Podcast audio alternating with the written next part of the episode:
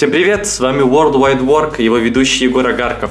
У нас в гостях Николай Лопин, екатеринбуржец фронтендер из компании FreeNow и создатель курсов по JavaScript в нетологии. Коля прошел свой путь через Москву, Чехию и оказался в солнечной Барселоне. О ней-то мы сегодня и поговорим. Послушаем про местных, тепло и холод в Испании, сиесту и многом другом. Привет, Коля. А, привет. А расскажи вообще немножко подробнее о себе и чем ты занимаешься, может быть, еще помимо своей работы. А, ну, я родился в Екатеринбурге, в общем, э, ничем особо примечательным не, не выделялся. И помимо программирования я еще занимаюсь скалолазанием. А, недавно еще стал пробовать э, линогравюра, такая вырезаешь всякие штуки на линолеуме и можешь делать отпечатки всяких печатей. Э, в общем, такая вот штука. А, а в целом, ну, в основном э, в свободное время я тоже прогаю и как-то не очень от этого страдаю. Окей, okay, а как вообще-то так получилось, что тебя занесло и именно в Испанию? Ну, история начинается, наверное, в Москве. Э, и я в то время работал Э, продукт-оунером э, в Билайне, и занимались мы перезапуском э, приложения «Мой Билайн», такой селф-сервис, где можно оплачивать всякие счета и смотреть свой баланс. Вот. И как-то я там подустал, в общем, обстановка мне не нравилась, и токсичненько было. Вот. И в какой-то момент я подумал, блин, я же в целом всю жизнь свою прогал, а, а потом меня в Москве там понесло в менеджмент, в, вот, в продуктовые всякие истории. И я осознал, что вроде бы э, в технологии мне нравится больше, чем всякая работа с людьми. И у меня все время были какие-то сайт-проекты, и в основном они связаны были с фронтендом. Ну и я решил э, посмотреть, э, чего есть на рынке. И так как у меня уже был опыт поездок в Европу, в принципе, я подумал, а что мне не поехать э, куда-нибудь в Европу поработать? Вот. И я начал смотреть, искать э, вакансии, э, подправлял всякие штуки. У меня была, наверное, цель такая, поехать скорее в Лондон, вот. Это было самое интересное, наверное, для меня место. Но я отправлял везде, потому что, ну, кто знает, всякие бывают прикольные места. И вот я как-то собеседовался, собеседовался, и в том числе вот отправлял э, свое резюме во FreeNow, и я тогда даже не задумывался, что это будет Барселона или что-то еще. Но вот э, эта вакансия выстрелила, и я подумал, блин, Барселона, так клево, там, не, наверное, не так много наших э, едут туда работать, но мне кажется, что это страна про меня и город про меня, наверное, так. А как вообще в целом, вот, а, если немножечко копнуть, а как устроено IT в Барселоне? То есть вот казалось бы, Барселона, ну, лично для, меня такое более, больше такое туристическое место, да, к тому же и, и Испания. И как оказалось, там тоже есть IT-компании, там еще, может быть, э, есть какие-то известные компании? Ну, Рынок тут на самом деле не очень большой айтишный. Понятно, что туризм тут гораздо больше, чем IT. А, но в целом есть тут э, всякие и крупные ребята, и не очень крупные. Есть всякие системные интеграторы э, европейского такого разлива. А, есть, э, например, по-моему, есть э, Apple офис, который машин-ленингом здесь э, что-то там ковыряет. Э, но в целом, ну и стартапов куча. Например, New Relic, э, Type Fonts, по- по-моему, еще какие-то такие вот э, компании такого, ну, какого-то небольшого размера, скорее среднего э, здесь есть. Э, но выбор э, небольшой. В основном это местные какие-то игроки, очень много, типа местного Авито, местного э, Циана, вот, так, вот такие штуки. Э, тут вот таких много. Э, ну и плюс из больших тут есть Glovo разрабатывается, это такой европейский э, delivery club Яндекс Еда. И еще парочка есть игровых контор. Например, здесь э, большой офис и основной офис компании King, которая делала, которая делает Candy Crush Saga. Вот, она в Барселоне делается. И у Zeptalab, кстати, есть здесь офис. Здесь есть э, ребята русские из Zeptalab. Mm-hmm. интересно. А, а ты вот еще упомянул, что, ну, ты говорил, что Барселона и вообще Испания, это как бы, ну, как бы твое место, казалось бы, это про тебя. А вот с какими-то ты уже ехал в Испанию какими-то пер первыми впечатлениями, ощущениями, и как вот они у тебя, может быть, изменились со временем? У меня, на самом деле, такие смешанные очень э, отношения с Испанией. Я тут был я до того, как я переехал э, пару раз. Первый раз я был ну, совсем мелкий, мне, наверное, было лет 10 лет, и 10 э, лет где-то. И нас, в общем, во время этой поездки обокрали, нас вытащили вообще все из номера. Э, вот. И, но в целом у меня почему-то очень теплое ощущение от той поездки. И мы там в Порт-Авентуру ездили, и, в общем, было клево. Такая компания какая-то подобралась. Там, моя семья, еще друзья, родители. В общем, было прям очень круто и душевно. Наверное, мне... Я сейчас так анализирую, что, наверное, это такие вот теплые воспоминания в основном оттуда идут из детства.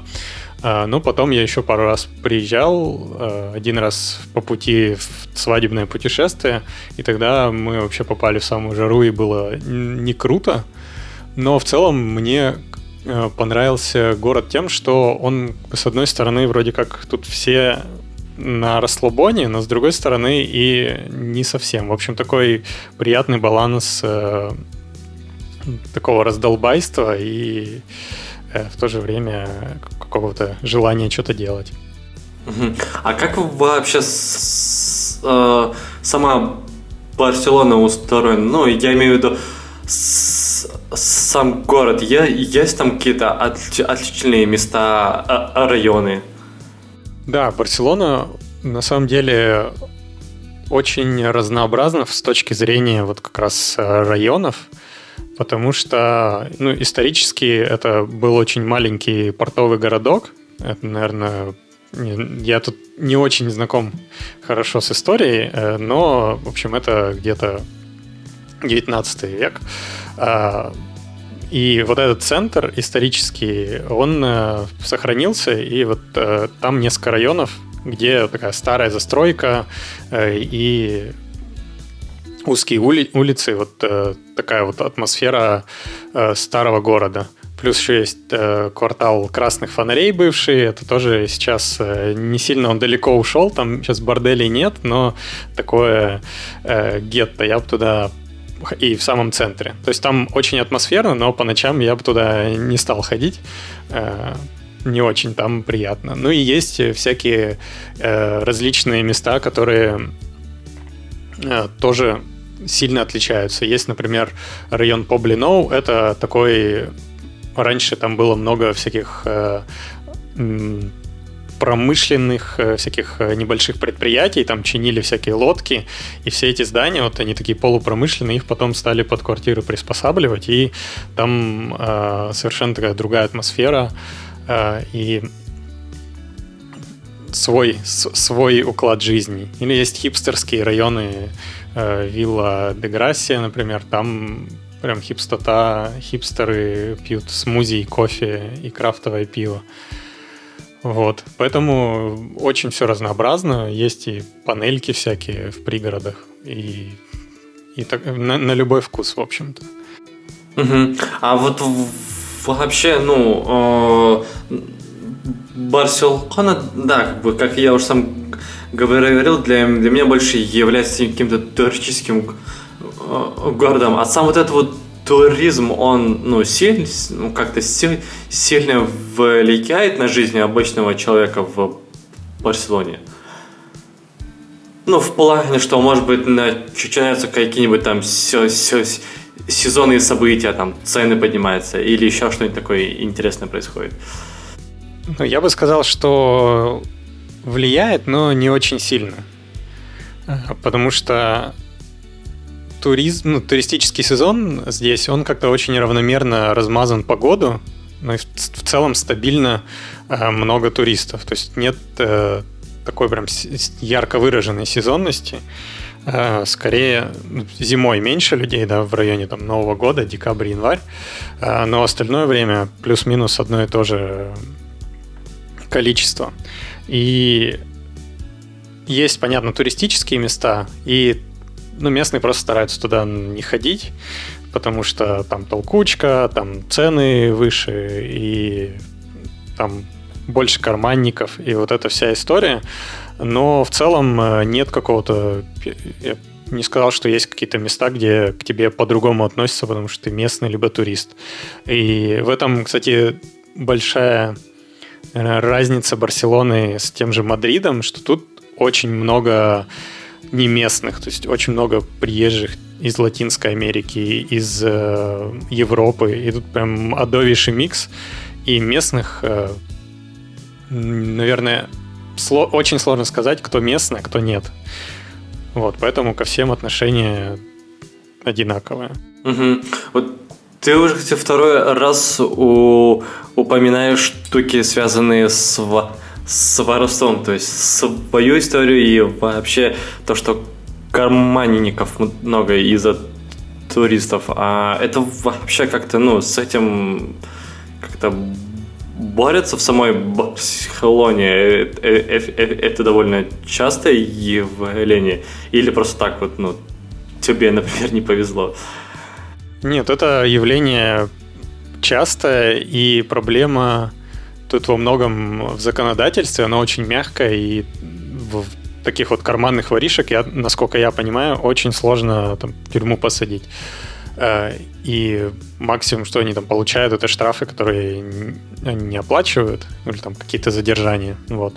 И в целом, в общем, тут выгодно этим заниматься. Поэтому много э, людей, э, ну, собственно, много карманников, ну и плюс, э, знаю, есть э, всякие приезжие из Марокко и цыгане, и, в общем, ну, ты как бы ожидаешь, ожидаешь почему-то от них такого поведения здесь. А, вот. Но иногда прям доходит до всяких э, ситуаций, когда совсем нагло себя они ведут, наверное, с год назад были истории, когда просто у тебя, ты идешь, тупишь в телефон, у тебя телефон выхватывают и убегают из рук. Там даже может стоять э, на углу полицейский, но он там не успевает ничего сделать. Угу. Окей, то есть, э, то есть в целом в, в Барселоне, находясь где-нибудь в кафе или еще где-нибудь ты бы не оставлял там вещи без, без присмотра там на какое-то даже совсем небольшое время.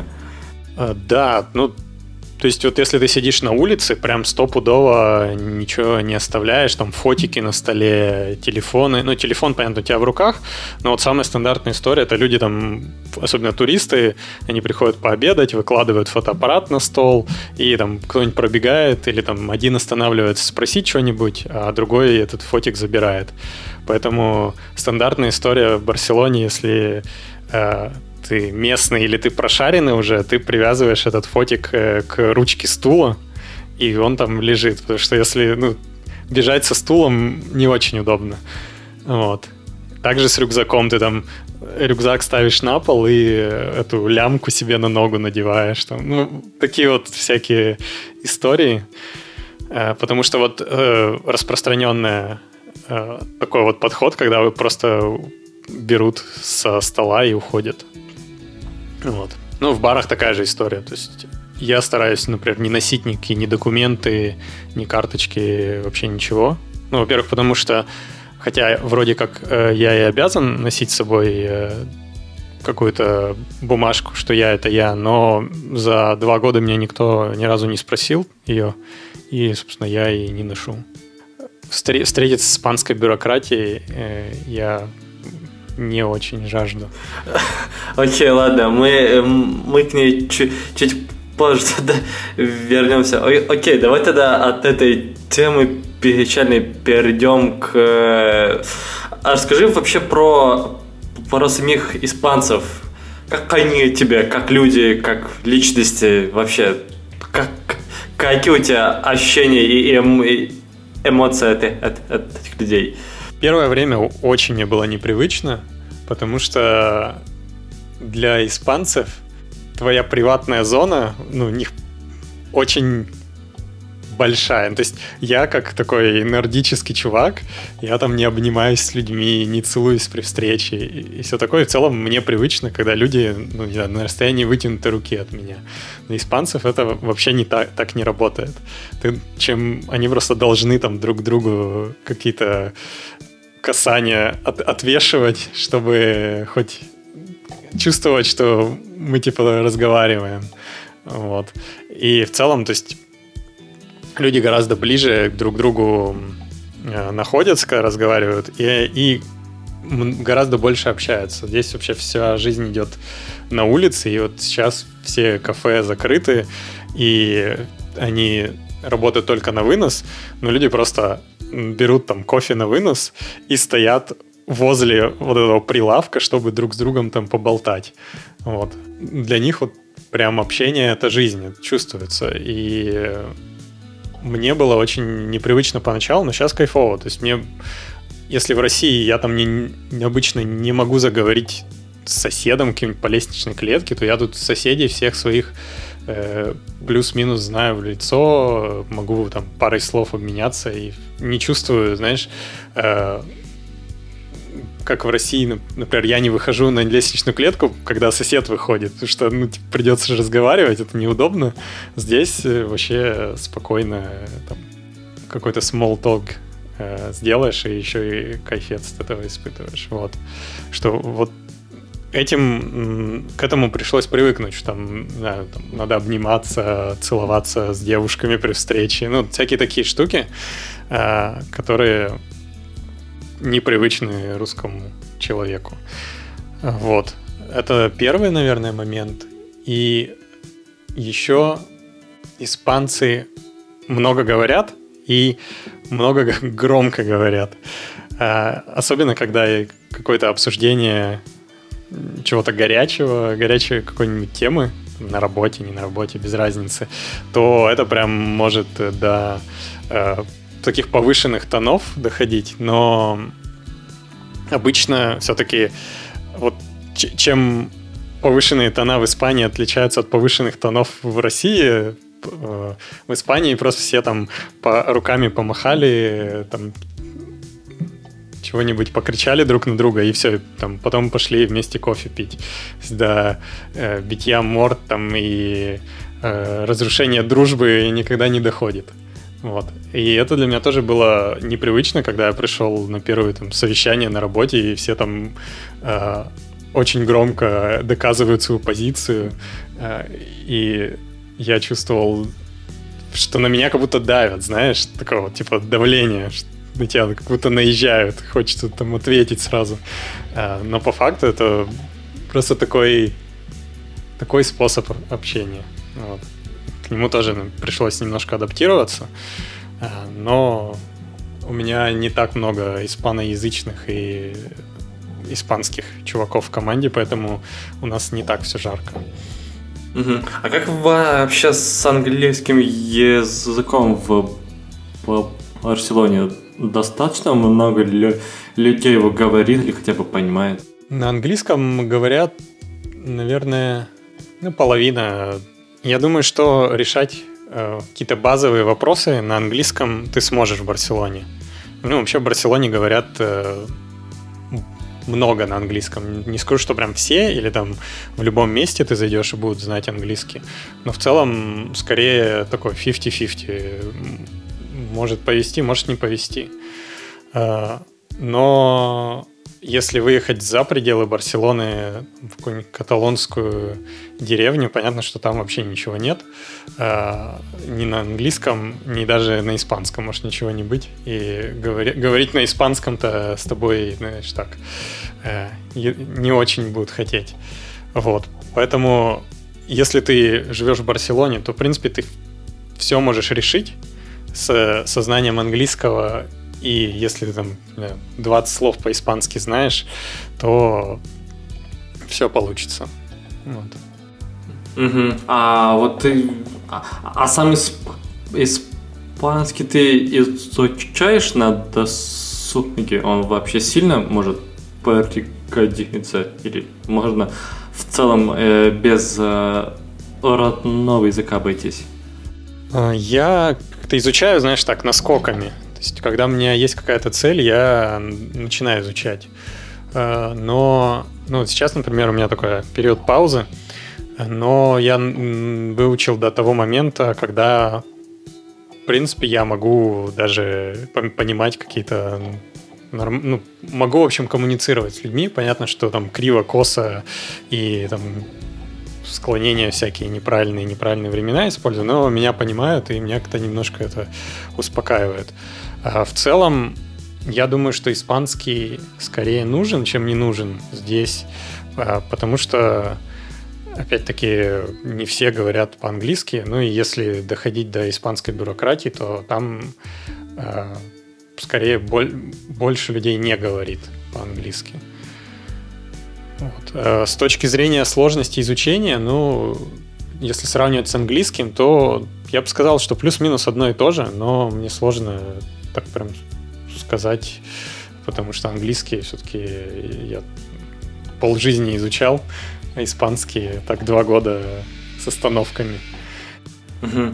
А, а вот вообще в целом в самой Испании есть какие-то различия вот между одним э, и тем же языком? То есть вот ты сказал, что если выехать в какую-то каталонскую деревню, там тоже может быть, ну, тоже не может, может не быть того же привычного испанского, и говорить с тобой на испанском тоже, скорее всего, не смогут. Здесь, да, очень интересная история вообще с языками и даже с испанским языком, потому что во-первых, много приезжих, и несмотря на то, что в Латинской Америке испанский, ну, они тоже говорят на испанском, но э, вот эти диалекты отличаются достаточно серьезно. Они понимают, конечно, друг друга, но там фразочки всякие и какой-то сленг э, сильно отличаются. Аргентинцы вообще там по-другому часть звуков произносят по сравнению с классическим испанским. А, вот. И поэтому есть такая история, что даже если ты говоришь коряво, то они ориентируются как-то в таком многообразии диалектов, что и твой корявый как бы из-за диалекта идет испанский. Вот. Но это вот одна специфика. Но есть еще история про языки автономии испанские. Вот. Получается, Барселона — это Каталония, да, это автономная республика, по-моему. Ну, я не буду даваться в термины, но в целом э, в Каталонии, то есть это несколько регионов, э, есть второй как бы государственный, давай так скажем, э, язык каталонский, и на севере, например, есть страна басков, у них есть тоже свой язык эускера. Вот. И в этих автономных таких вот республиках внутри Испании все стараются говорить, и в целом по закону там, обучение должно идти 50 на 50 на локальных языках. Э, и, соответственно, каталонцы, особенно сейчас вот на, на волне того, что они хотят быть независимыми, они все очень активно э, свой язык форсят. Э, и если в Барселоне по большому счету всем пофигу, потому что э, люди отовсюду совершенно, то в, на периферии то люди просто могут с тобой говорить на каталанском, несмотря на то, что ты его не понимаешь. Это скорее редкость, но всякие мудаки бывают. Окей, я понял. Ладно, да, давай тогда, может быть, немножко, давай тогда перейдем, может, к каким-то таким более а, приземленным вопросам. Вот я вижу, да, вот на, а, на камере, что ты живешь в квартире. Вообще, а расскажи про процесс самого поиска квартиры и переезда в по Барселоне, то есть насколько э, тяжело, может быть, новому человеку приехать в Барселону и найти себе какое-нибудь съемное жилье? Мне кажется, что это очень похоже на любой другой переезд, но наверное, есть специфики. Там, в Германии, я знаю, сложнее искать. А здесь все достаточно лайтово, ну, плюс-минус как в Москве также работает. То есть есть свой циан, ты заходишь, э, ищешь э, примерно, что тебе подходит, звонишь или пишешь э, и договариваешься о просмотре, приходишь. Единственное отличие, наверное, с Россией, что тебя просят либо контракт, либо твои последние э, пейслипы, да, ну, то есть бумажки о получении зарплаты, чтобы понять, ты вообще насколько такую квартиру потянешь. Вот. И если у тебя этого нет, то могут просить э, больше залог оставить, например, на полгода вперед. Или какого-нибудь поручителя попросить, э, чтобы ты привел с собой, который, если ты зафакапишь, будет э, за тебя платить. Вот. И это обычно связано с тем, что здесь нет почти краткосрочных э, договоров аренды. На самом деле по закону есть два типа арендного контракта на год и на пять. Э, и большинство хозяев, они просто не хотят заморачиваться, или там агентств, они обычно подписывают на 5. У тебя есть время, ну, после года ты можешь расторгнуть в любой момент. Вот. Это вот как работает весь процесс. Ну, естественно, что ты говоришь, там, я хочу заехать, э, ну, тебя должен заапровить хозяин, что обычно все-таки это через агента все происходит. Э, и если хозяин ок, то все подписываешь, получаешь ключи, въезжаешь. Вот.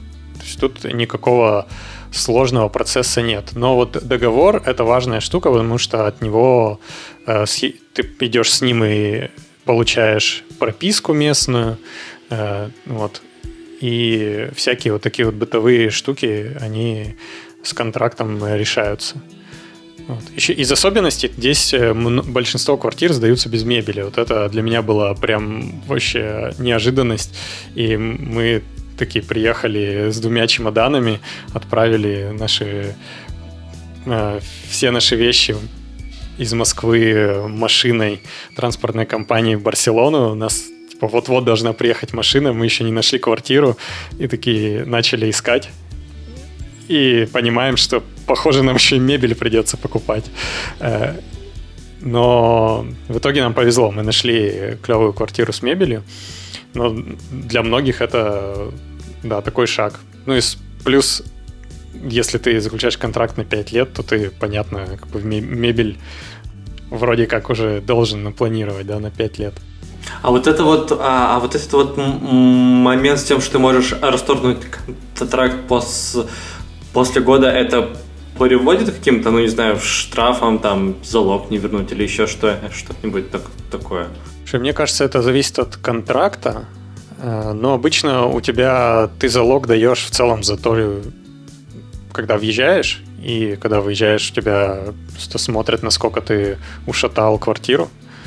Э, вот, и из него вычитают. Но я слышал, что здесь любят э, придираться, и когда мои знакомые ребята переезжали, они там красили стены в квартире, чтобы им залог вернули. Интересно. А какие вообще тогда по, по состоянию квартиры? Ну, в целом, те, которые ты видел, достаточно ли там, типа, все есть, там, не капает ли с потолка, целый светено. Ну, я не знаю, как, как, какие у тебя, у тебя, может, были свои критерии при просмотре? У меня, когда я выбирал, вообще никаких критериев, у меня не было вообще понимания, чего я хочу. Но так получилось, что, в принципе, я быстро нашел э, что-то, что меня устроило. Э, вот. Но из того, что здесь такие больные места, наверное, у всех квартир, это всякие водопроводы, потому что э, здесь не знаю, не умеют как-то это делать, что ли. А, и если у тебя там что-то бежит, то все, это капец. Готовь э, баблишко. Вот. Это первая история. Да, у меня, кстати, на первый год квартиры у меня просто залило всю квартиру по щиколотку водой. Был вообще ад. Просто потому что у меня два туалета, и слив из одного туалета почему-то идет в водосточную трубу, а она забилась, и, короче, с пятого этажа вот весь столб воды, который в трубе стоял, он просто у меня вышел в квартиру. Еть. Вот. Но хорошо, что есть страховки. И мне там поменяли весь пол. Но вот это вот прям классика испанская. То есть все, ну, знаешь, как э, многое построено так э, на коленке или там без согласования, когда, видимо, было можно, и от этого э, всякие, очень много всяких нестандартных планировок, вот, э, и от этого, собственно, и проблемы. У меня вот, например, в моей квартире у меня душ и вообще ванная комната находится на балконе. Мне прям можно лоджию открывать и там умывать лицо.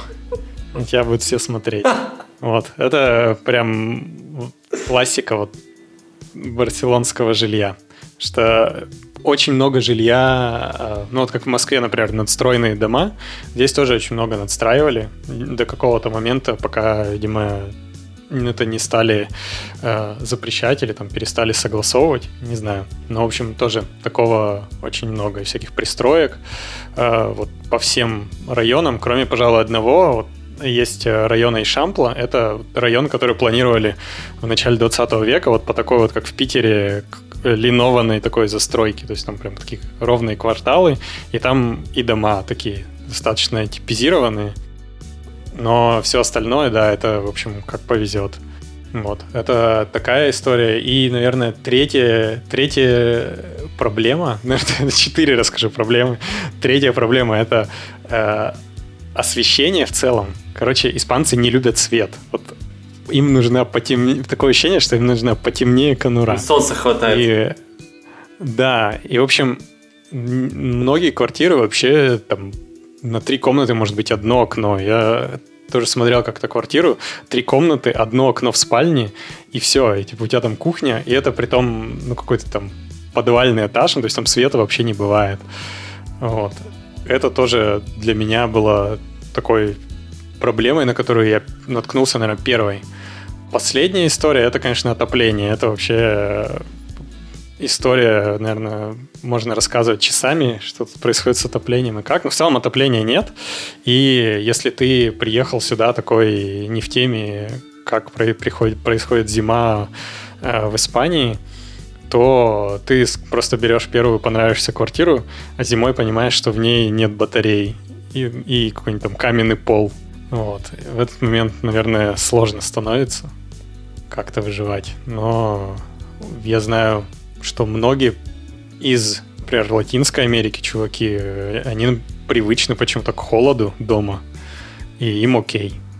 Я вот не слышал ни от кого. Я единственный такой чувак, который постоянно нудит, что меня холодно дома, хотя у меня есть отопление. Все остальные терпят. А само отопление, оно как бы включено, ну, типа, как в России, типа, центральное отопление входит там в коммунальные услуги, что, что-нибудь такое?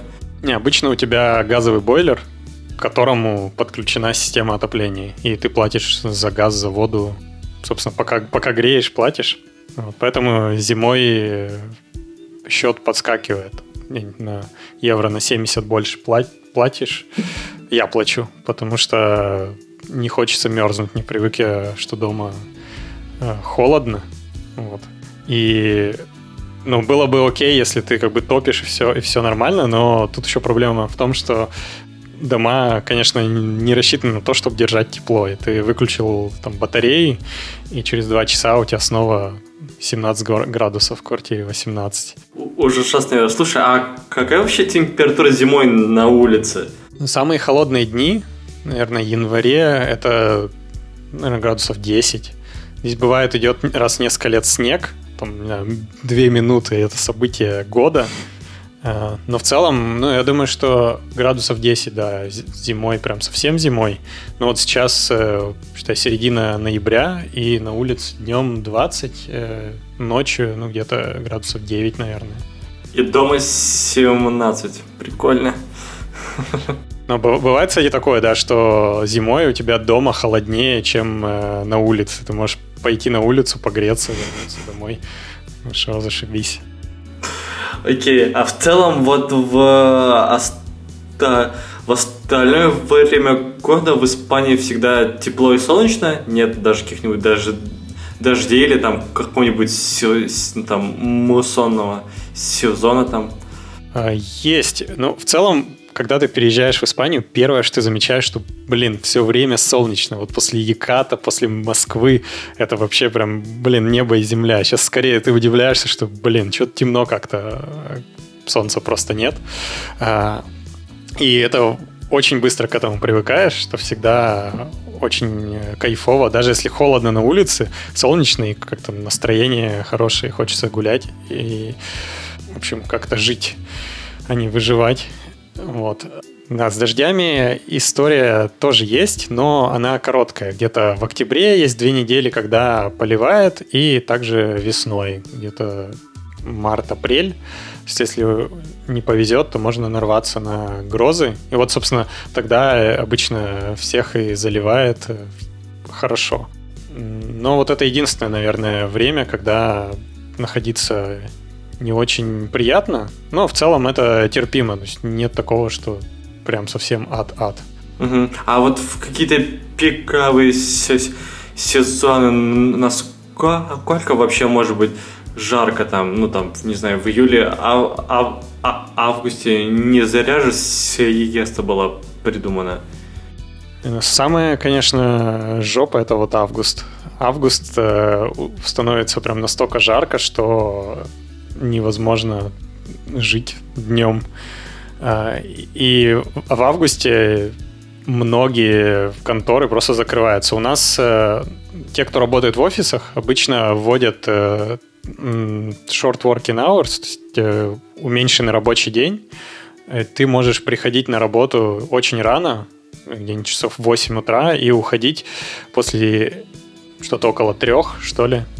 Что-то такое. Вот. То есть ты работаешь на час меньше, еще плюс без обеда, и ты э, можешь освободиться рано и пойти спать, э, чтобы ночью что-то делать. У меня вот, вот а, август прям вообще для меня самый тяжелый месяц, потому что жарко и днем, и ночью. Ну, наверное, это больше 30, но не прям не све... это не какие-то очень большие градусы, но в целом э, из-за того, что влажность и в общем, просто ты постоянно чувствуешь, что на тебя давит эта жара. И ночью становится чуть по получше, но все равно так себе. Вот. А всякие государственные заведения, банки, они вообще там избушку на клюшку до сентября. Многие рестораны закрываются, прям пишут объявления на двери. Типа, Чуваки, мы, мы в отпуске, увидимся 15 сентября, приходите. Вот, это, наверное, самый проблемный месяц. В целом, наверняка, как раз точнее всего какой-нибудь свой отпуск планировать на август и, собственно, ехать куда-нибудь э, из Барселоны от, от, от, от, отдыхать. Ну или просто там днем не выходить никуда, только ночью. Да, многие так и делают. Э, многие едут э, в горную часть. Вообще, провинция Барселона и Каталония, тут много гор, э, и можно там в Андорру уехать или туда, куда-то границ с Францией, где Пиренеи, и там попрохладнее. Есть люди, которые едут на северное побережье, там в страну Басков куда-нибудь, там летом комфортно, градусов 25, но там дожди часто идут. Э, но в целом лучше, чем умереть от жиры. Да, и это вот такой период отпусков, наверное, август и декабрь, такой полумертвый сезон с точки зрения работы и чего-то сделать по хозяйству. Mm, окей. Okay.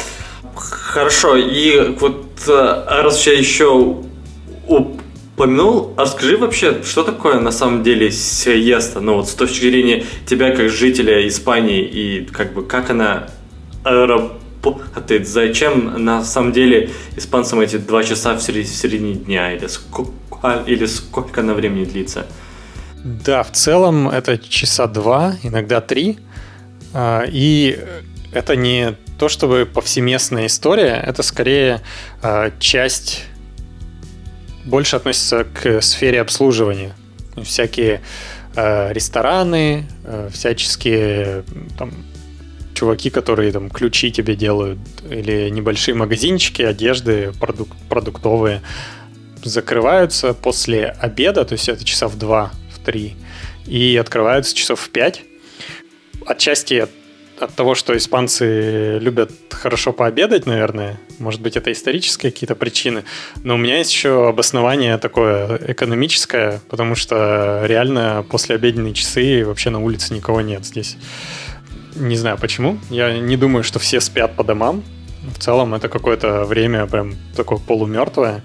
А, и к этому нужно привыкнуть. Я вот до сих пор не могу привыкнуть, что там, нужно чего-нибудь пойти по мелочи сделать, и ты приходишь, вспоминаешь, блин, сиеста, смотришь на закрытую дверь и уходишь. Но, конечно, это не относится ни к офисам, ни к каким-нибудь супермаркетам круглосуточным или ну, в целом большим сетям. То есть это все работает. Но вот э, рестораны особенно больно, потому что если ты не успел до обеда, там, до трех, если ты там, что-то у тебя на работе случилось, и ты хочешь в три пойти и что-нибудь поесть, то да, вот тут можно напороться. Но опять-таки Барселона, так как это город туристический, тут уже все адаптировались, что в принципе человек может в любое время захотеть поесть, но испанцы, они их очень как-то по часам, что ли, расписаны их обеды, завтраки и ужины, что многие рестораны, особенно вот в, вне центра, они на это ориентируются. Некоторые рестораны там в 8 часов вечера могут открыться а, и работать до 12, до часу. В августе вот в 12 самое время ужина, по-моему. В 11, в 11 будет полный ресторан.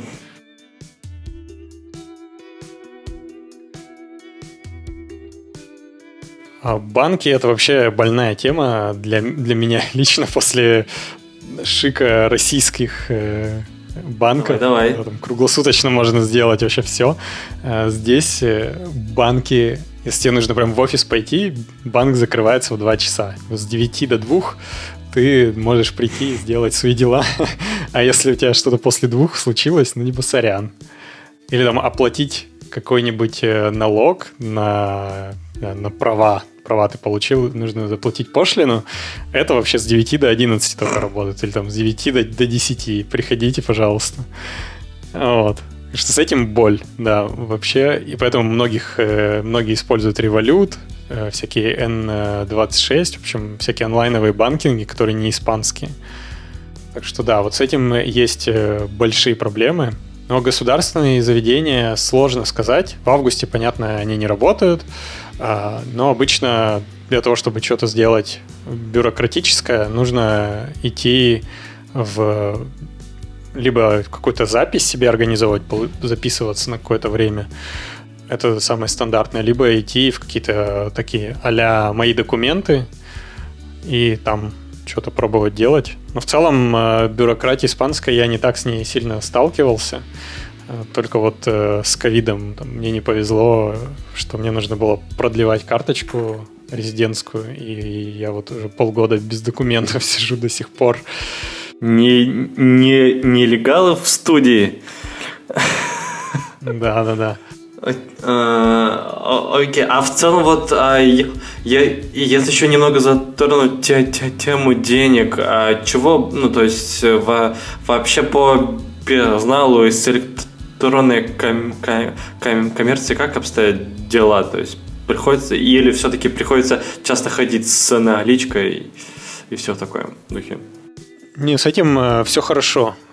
То есть я обычно плачу везде Google Pay, и все отлично работает. Есть э, всякие заведения типа круглосуточных э, пакистанских магазинов, где у них есть минимальный чек, с которого они могут тебя пробить. Э, по, по, по терминалу. Но обычно никаких проблем нет. Есть какие-то, наверное, единичные заведения. У меня есть пицца на районе, где они принципиально не берут э, оплату картой. А, и для, вот для них я хожу в банкомат, чтобы вкусную пиццу поесть. Но в остальном никаких проблем нет. Угу. Окей. А, а вот еще тогда и, и, и, интересный вопрос касаемо денег. А это, наверное, мне больше интересно узнать про налоги и, наверное, может быть, чуть местные цены. Вот сколько вообще, по твоему мнению, а, можно и нужно зарабатывать в, ну, в Барселоне для какой-то комфортной жизни? жизни, там, не знаю, ну, там, на двух людей, там, да, допустим, муж с женой. Э, правильный, наверное, ответ зависит. Ну да, я понимаю, да, что за, за, зависит от потребностей, но в целом, как бы, для среднего человека там снять квартиру, поесть и на, иногда там вещь купить, позволить себе там, не знаю, может, кофе попить в каком-нибудь местном Старбаксе, что-нибудь такое. Окей, тут есть, наверное, несколько вариантов, как про это можно рассказать. Ну, в целом, здесь, как и во всей Европе, зарплаты оговариваются на год до налогов. Потом ты платишь налоги, у тебя получается э, какая-то сумма на руках, и потом ты еще в, в апреле должен декларацию налоговую подать, сколько ты заработал, и, возможно, тебе еще доплатить придется, или не доплатить, а, а тебе, наоборот, вернут. Вот, в, с налогами в Испании так, что он э, шкала прогрессивная, но она такая ступенчатая. В среднем где-то ты платишь 30% наверное, налогов. Вот, и если ты начинаешь зарабатывать больше, чем э, вот этот 30% налоговый барьер, то ты с, с суммы, которая выше, как бы платишь. Поэтому э, у меня было такое, например, предубеждение, что, в принципе, просить выше зарплату не стоит, потому что ну, тебя просто налоги будут все сжирать. Но оказалось, что это такая совершенно неправда, потому что ну, у тебя будет выше налоги только с какого-то куска твоей зарплаты. Вот. А с точки зрения жизни на двоих я бы сказал, что две с половиной тысячи евро в месяц это нормально, вообще можно не сильно себя как-то ограничивать. То есть все зависит от жилья, кому где комфортно жить. Но в среднем я бы, наверное, закладывал на жилье тысячу евро – можно чуть больше, можно чуть меньше, и за 1000 евро, ну, это будет скорее либо очень хорошая э, one bedroom, то есть как бы одна спальня и гостиная, э, либо что-то такое средненькое с двумя спальнями и гостиной. Может быть, будет одна спальня и терраса. Что-нибудь такое.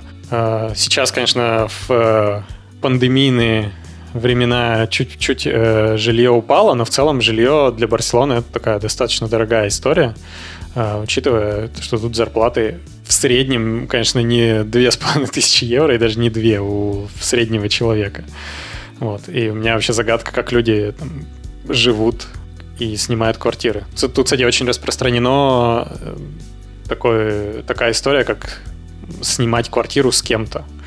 Потому что в целом многие квартиры э, так устроен, что там есть отдельные спальни, и вот центральная такая комната, где э, стоит большой там стол обеденный, вот где ты тусишь. Mm. А, поэтому вот многие снимают вместе. Да, что-то я ушел в сторону. Вот тысячу где-то можно, нужно за, заложить на жилье, плюс, наверное, соточка, 150 я бы закладывал в среднем на всякие коммуналки. Но это тоже зависит, насколько там дом старый, не старый, насколько он там энергоэффективный, и вот это все.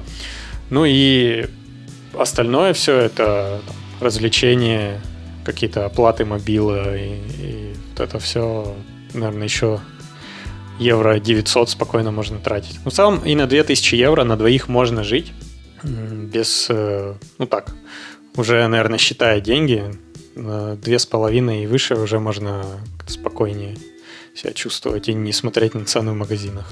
Угу. Окей, да, это достаточно подробно. А как вообще по качеству и по ценам местные местные услуги операторов и, и интернета. Ну, тут скорее мне больше интерес именно про качество, там, связи, скор, скорости, всего такого. С качеством у меня не было ни разу проблем. Но я здесь не делал себе никакой контракт нигде, у меня просто такая prepaid симка стандартная, которую, наверное, туристы покупают. Ну, в общем, мне окей, и я плачу что-то около 20, наверное, евро в месяц э, на человека, и плюс мне еще там подкидывают всякие бонусы, типа давай мы тебе еще 20 гигов бесплатно дадим, если ты пополнишь. Вот. То есть к мобильному качеству связи и скорости вообще никаких проблем у меня не было. С, мобиль... с интернетом домашним тоже все окей, но если ты хочешь хорошую скорость, то ты платишь. Я плачу 40 в месяц, и у меня 500 мегабит канал. Если готов платить там 20, то будет сотка. Mm-hmm. Окей, классно. Ну хорошо, э, мы движемся постепенно к финалу, и у меня на самом деле осталось для тебя еще пара пара моментов, про которые мне интересно услышать. Наверное, э, первое это услышать про праздники и какие-то обычаи в Испании. У испанцев есть какие-нибудь свои местные мероприятия, типа там какого-нибудь Дня независимости или что-нибудь такое? Да, есть э, много всяких праздников, и есть День Испании, например, есть День Каталонии, есть День города Барселоны, который, кстати, тоже праздник выходной для тех, кто работает в Барселоне. Вот. Ну и в целом тут есть такая история, что есть праздники централизованные, есть праздники автономии, есть праздники городские. такой у тебя с трех сторон на тебя сыпятся праздники. И ну, они все разные. Например, в Каталонии очень любят строить башни из людей. Любой праздник каталонский, это там собираются чуваки и строят башни такие. Э, у них даже есть соревнования, кто выше, там, кто круче построит. То есть там в основании такие здоровенные мужики стоят, у них на плечах какие-нибудь потоньше, потом э, девушки покрепче, потом девушки потоньше, и наверх, короче, на самые дети залазят. Вот. Это вот стандартная история. Праздник, э, где бы то ни было, в любом городе Каталонии будут строить эти башни, э, будут вытаскивать э, гигантов, они здесь называют. Это такие ростовые куклы здоровенные. Не знаю, из чего они сделали, сделаны, но это обычно такие какие-нибудь люди, короли, что-нибудь такое. Вот. Это прям вот стандарт каталонского праздника. Еще есть много можно рассказывать. Есть, например, ночь Сан-Жуана. Это э, то, что у нас называется, по-моему, э, Ночь Ивана Купалы, что-то такое. И тут надо просто сжечь весь город до тла, такое ощущение. В общем, история такая. Ночью надо херачить фейерверки. Желательно на пляже, но, в принципе, никто не стесняется по всему городу фигачить. Э, и чем громче, тем круче. Вот. И, соответственно, эту ночь все, кто может и кто не хочет, кто хочет спать, уезжают подальше из города. Все, кто не может уехать, там покупают себе беруши, закрывают все окна и двери. Но спать вообще абсолютно невозможно, постоянно все взрывается, все, в общем, э, очень громко, потому что еще улицы обычно узкие и дома высокие, и все эхо гуляет, в общем, полнейший ад происходит. Вот. Это а, вот одна ночь в летом. И есть еще истории, связанные с э, Новым годом. Самая, наверное, стандартная история это здесь она называется Три короля. По-русски называется волхвы, которые Иисусу принесли э, дары. Вот. Здесь э, вот этот день, по сути, детям приносят подарки короли. Не приносят никакой Дед Мороз. Вот. И через город идет, э, они это называют кавалькада, то есть через город идет большая такая процессия, там машины наряженные, короли вот эти сидят, то есть у них там свита своя, они собирают у детей письма, очень красиво. И она идет через весь город, дети там выбегают с письмами, помощники э, этих королей с очками там их э, эти письма забирают. В общем, очень мило. И вот потом ночью короли тебе подарок приносят. Ладно, окей, это было очень классно, на самом деле. Окей, ну и последнее, и э, я бы даже сказал, э, классическая рубрика и вопрос. Это про национальную еду. Все мы любим покушать, и в последние минуты я всегда узнаю про, на, про национальные блю, блюда. Лично я, если честно, не могу сейчас вспомнить ни одного национального блюда или напитка. Может быть, сангри, но я не уверен, что это испанское что-то. Вот, поэтому расскажи мне, пожалуйста, ты, что как конкретного интересно можно поесть в Испании или, может быть, как конкретно в Барселоне, в Каталонии. Слушай, блюд э, на самом деле в Испании очень много, и опять-таки регионально это все прям очень отличается. самое стандартное, зачем, наверное, люди едут э, или хотят поесть в Барселоне, это паэлья. Э, хотя это немножко история больше Валенсии, что чуть южнее, но здесь тоже делают паэлью. То есть это рис э, с морепродуктами на такой здоровенной сковороде пожаренный. Что-то типа ризотто, но не ризотто, в общем. Это, наверное, такой стандартный прям туристический момент, когда ты приезжаешь в Барселону, надо поесть паэлью. А, сангрия, да, это тоже, это скорее такой стандартный испанский напиток, но, не знаю, мне не очень как-то заходит, но это все-таки летняя история, потому что это вино с водой и фруктами, со льдом. В общем, можно просто долго сидеть и пить. А, из э, чисто каталонских, э, наверное, напитков я бы сказал, что это вермут.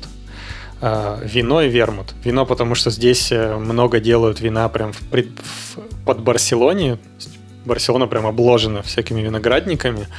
А, а вермут, потому что я до, до этого вообще культуру вермута нигде в своей жизни и где-то в своих путешествиях не встречал. Здесь вермут прям многие пьют. Это очень сладкое вино с травами. То есть оно прям отдает травами. Обязательно туда апельсинчик и оливочку кинуть, э, и будет вкусненько. Это классический напиток э, каталонский. Из еды, из каталонской все на самом деле очень просто, у них очень простая кухня, но есть очень крутая традиция, у них очень развита сезонность в целом. И в Каталонии выращивают специальный лук, который называется кальсоц. Угу. И нач... период где-то с э, конца января до середины марта сезон этого лука. И проводят такие специальные, такой фестиваль типа луковый. Э, разные рестораны и люди, называется кальсотада. То есть ты берешь, покупаешь несколько вязанок этого лука и на гриле его э, специальным образом делаешь. И потом этот лук ты его как бы не режешь, а целиком на гриле запекаешь и потом достаешь середину, макаешь в соус и ешь тоже целиком. И это выглядит очень необычно. И я удивлен, что никто про это толком не знает.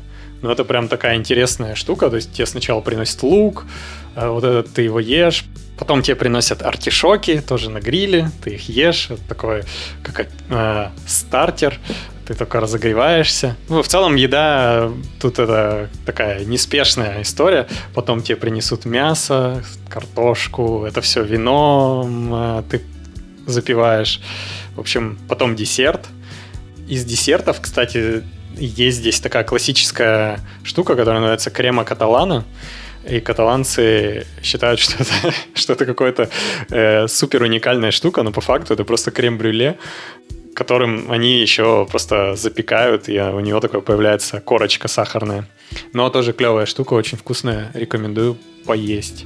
Вот, это такие вот прям первые вещи, которые мне приходят на ум, но про это, про еду можно очень долго говорить, потому что есть еще э, пинчосы и в целом культура тапасов, э, которые тоже по всей Испании распространены, но это скорее история про страну басков. Тапасы это испанская, да? Я просто тут недавно в Питере буквально ходил в одно заведение, и там впервые вообще услышал слово тапасы и увидел тапасы. То есть там подавали их, это были очень интересные, ну, это закуска, насколько мне принесли, вот, и было довольно и, и интересно и необычно.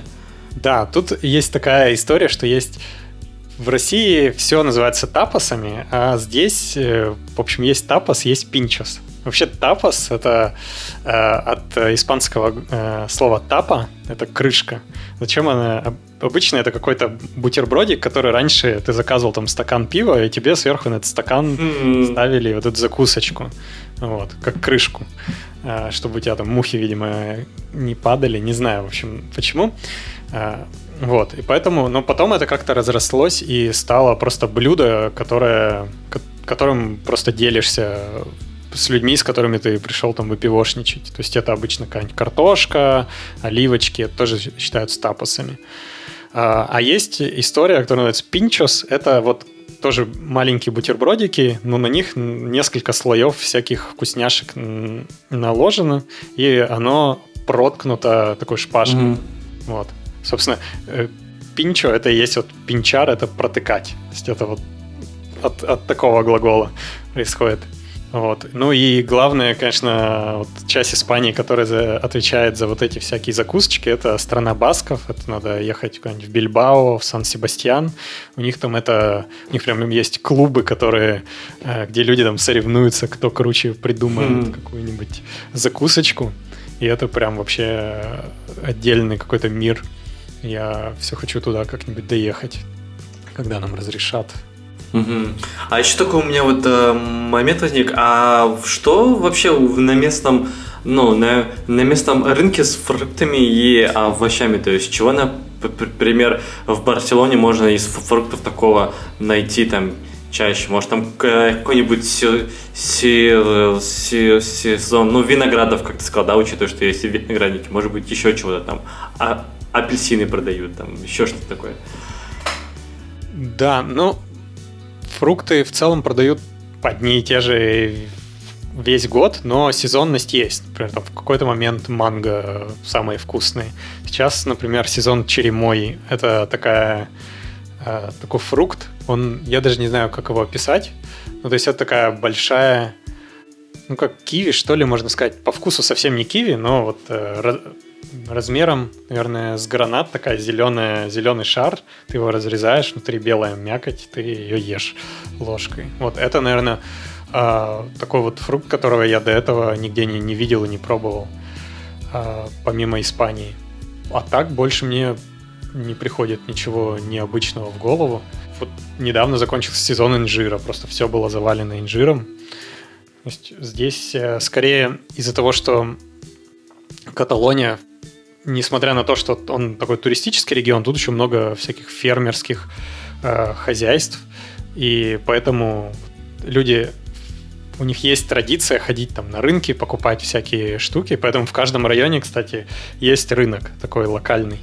Э, и поэтому есть вот эта история про сезонность, там миллиард сортов помидоров в зависимости от года, и, в общем, э, в это можно там погружаться, видимо, бесконечно. А тебе вообще нравится ну, качество местных, а, ну, местных вот этих овощей, фру, фруктов там для готовки или еще для чего-то? А, да, пока у меня никаких нареканий нет. Но, возможно, в супермаркетах это там чуть хуже. Я покупаю в фермерских супермаркетах типа Fancy, но и в обычных, мне кажется, нормальные. Ладно, окей. Ну, спасибо тебе большое. На, на самом деле, это было очень, очень большой и познавательный для, для меня вечер такого погружения в Испанию. Спасибо тебе большое. Ну а с, вами, а с вами был World Wide Work, его ведущий Егор Агарков и наш гость Николай Лухин. До, след... До встречи в следующей стране. Пока. Приезжайте в Барселону. Да, приезжайте в Барселону.